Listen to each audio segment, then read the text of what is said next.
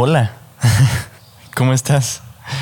Hoy es el primer episodio que grabo en video. Em, va a ser un experimento interesante. Te saca de tu zona de confort. Es una forma de estar expuesto a la que no estoy acostumbrado. Pero, pues bueno, vamos a ver qué pasa. Hoy quiero hablar sobre cuando te sientes mal y está bien sentirte mal. Creo que una de las razones por las que empecé a hacer esto es porque cuando yo era niño, bueno, cuando tenía 15 años, em, me sentía muy mal. Me sentía muy ansioso, me sentía muy deprimido y al mismo tiempo también me sentía muy solo en ese sentimiento porque me encontraba rodeado de gente que aparentaba estar bien y que aparentaba como si todo estuviera perfecto y ellos no estuvieran pasando por lo mismo. Pues eso me, me hacía sentir muy solo, me hacía sentir como, como único en mi sufrimiento. Y poco a poco, eh, cuando fui trabajando eh, mis ansiedades y mis depresiones, me fui dando cuenta que en realidad muchas personas alrededor de mí estaban igual o hasta peor. La única diferencia es que lo sabían aparentar mejor que yo. Y eso es lo interesante de todo esto. Lo interesante de todo esto es que creo que hay muchas personas que no se sienten bien internamente, pero que no lo dicen. Y esto para mí ha sido un canal en el que le puedo dar una voz a esas personas. Y pues no sé, si eres uno de ellos, pues esto es para ti. También se me hace muy chistoso porque este tipo de cosas como que son tabú. Entonces, pues no lo, no lo platicas mucho con la gente. A menos de que sea con alguien muy cercano, con el que pues sí tengas la confianza, ¿no? De hablar de este tipo de cosas. Pero mm, por tradición, comúnmente hablando, pues uno no expresa cuando no está bien. De hecho, aquí en México está la tradición típica del ¿cómo estás? Bien y tú. Es el default, es la respuesta automática que se le da a la gente.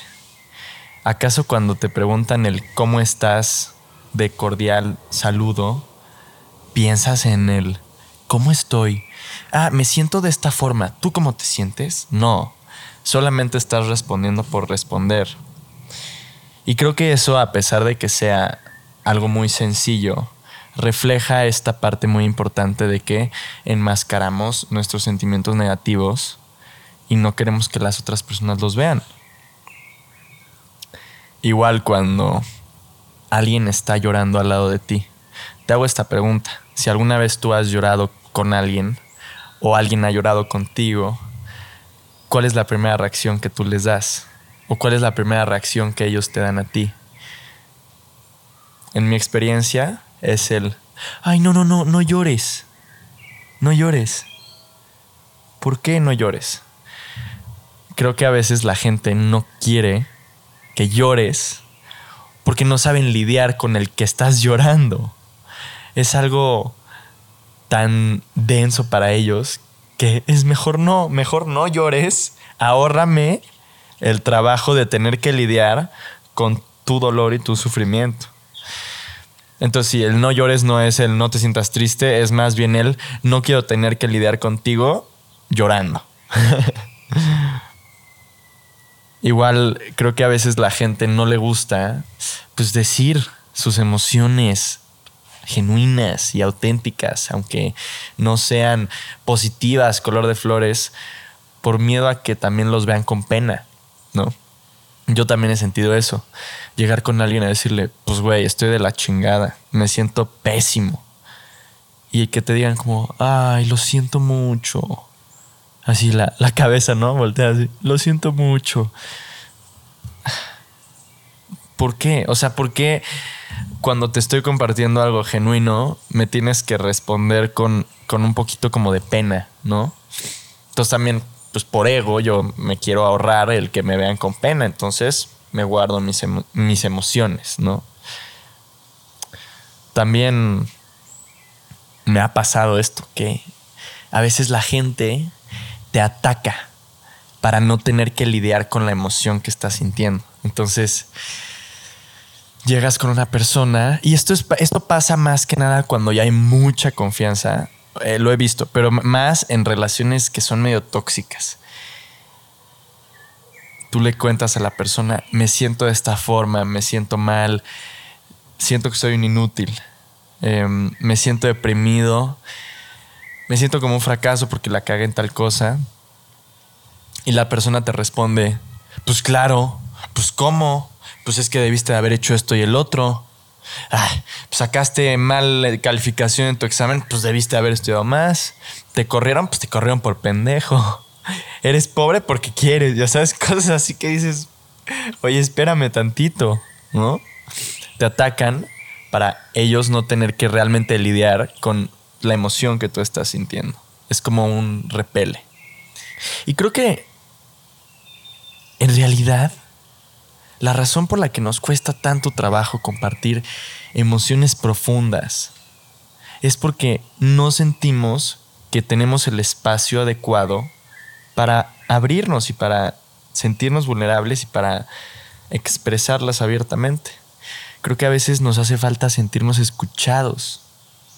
Otra cosa que también está muy interesante es, si tú llegas conmigo a platicar sobre una emoción muy profunda, que socialmente tiene un nombre y que según tú lo que estás sintiendo es eso que te dijeron, suponiendo, te sientes mal. Alguien te dijo que eso significa que estás deprimido, entonces dices, estoy deprimido. ¿Realmente? ¿Cómo sabemos que el cómo nos sentimos es la definición que nos están diciendo afuera? ¿Cómo sabemos que lo que tú y yo le llamamos igual se siente igual? ¿Cómo sé que tu tristeza se siente igual que mi tristeza? La única persona que puede atestiguar un sentimiento soy yo mismo, porque yo soy el que lo está experimentando. Pero ¿cómo puedo yo atestiguar lo que tú estás sintiendo si yo no estoy viviendo tu conciencia? Basado en esta lógica, ¿En qué momento llegamos a ponerle etiquetas a emociones que ni siquiera sabemos si son las mismas? ¿Qué pasaría si lo que tú estás sintiendo es algo completamente único que no tiene palabra, que no tiene nombre? Y creo que eso pasa mucho. Y también por eso no nos gusta compartir emociones negativas porque ya las catalogamos como cosas, como ansiedad, como depresión. A ver, a ver, a ver. Esto es como, estos términos paraguas que abarcan un rango de cosas, un rango de significados, pero que en realidad no representan lo que son cada uno de esos significados. Y más cuando estás hablando de emociones. Una palabra, ansiedad, para describir toda una rama de cosas no le hace honor a la rama de cosas que está describiendo la palabra. Siento que se queda corta. Es como la palabra amor. ¿Tú realmente crees que la palabra amor le hace honor a lo que es el amor? ¿Tú crees que el amor realmente se puede explicar en palabras? Yo no creo. Y yo creo que le podemos poner amor, pues para poder ponerle algo, ¿no? Y no llamarle... Eh, para poder decirle de cierta forma pero no le hace alusión a lo que realmente es. Y a las gamas de amor que existen, a los tipos de amor y el amor con otras emociones y tantas posibilidades dentro de una misma palabra. Creo que esa es una de las razones por las que nos cuesta tanto trabajo compartir emociones, porque a veces son emociones que no tienen nombre y solo son únicas de nosotros, pero que cuando las compartimos les tenemos que poner un, un significado, las tenemos que encasillar en una categoría. Y ahí pierde mucho de lo que realmente es. Creo que a veces también nos cuesta trabajo hablar sobre emociones fuertes porque no las entendemos. A veces creo que las emociones son el lenguaje del cuerpo, con la mente. A veces creo que las emociones son el lenguaje de tu subconsciente hacia tu conciencia. Tu subconsciente y tu inconsciente tienen tanta información que es demasiado complicado transmitirte un mensaje a través de las palabras. Así que la emoción es un vehículo mucho más fuerte para transmitir lo que te quiere transmitir lo más profundo de ti, hacia tu conciencia. El problema es que este mensaje a veces no lo sabemos interpretar. Sentimos una emoción pero no sabemos qué es. Y entonces caemos en la idea de que necesitamos entender de dónde viene. Y creo que de ahí viene mucho la idea de la terapia, ¿no? ¿En qué se basa la terapia? Bueno, pues en sentarte en una silla, hablar por chingos de años para entender la raíz y la causa de todo lo que estás sintiendo hoy. Pero si alguna vez has ido a terapia, vas a entender lo que te voy a decir. Nunca te ha pasado que estás en una sesión de terapia, llevas un chingo de tiempo hablando sobre los mismos problemas, que el perro, que la abuela, que el rechazo, que la novia, que no sé qué, que no sé cuánto. Y dices, ah, perfecto, ya entendí. Me siento así por esto, esto y esto y el otro, y porque me hicieron esto y me abandonaron y me humillaron y me rechazaron y aquí me lastimé y tengo herida de la infancia y de niño y no sé. Perfecto, ya tienes la constelación entera de dónde viene tu pinche emoción, ya crees que sabes todo el pinche pasado de la emoción. Pero ¿de qué te sirvió? Sigues con la pinche emoción en la mano. No te sirvió de nada saber la etiología, la causa de lo que estás sintiendo hoy. Entiendes la causa y luego qué? Sigues sintiéndote igual. Entonces creemos que entendiendo la causa de las emociones las vamos a poder entender mejor cuando no es así. A veces podemos entender muy bien la causa y de dónde viene y sus raíces, pero seguimos sintiéndonos igual. Otra cosa que pasa es que le tratamos de dar un significado.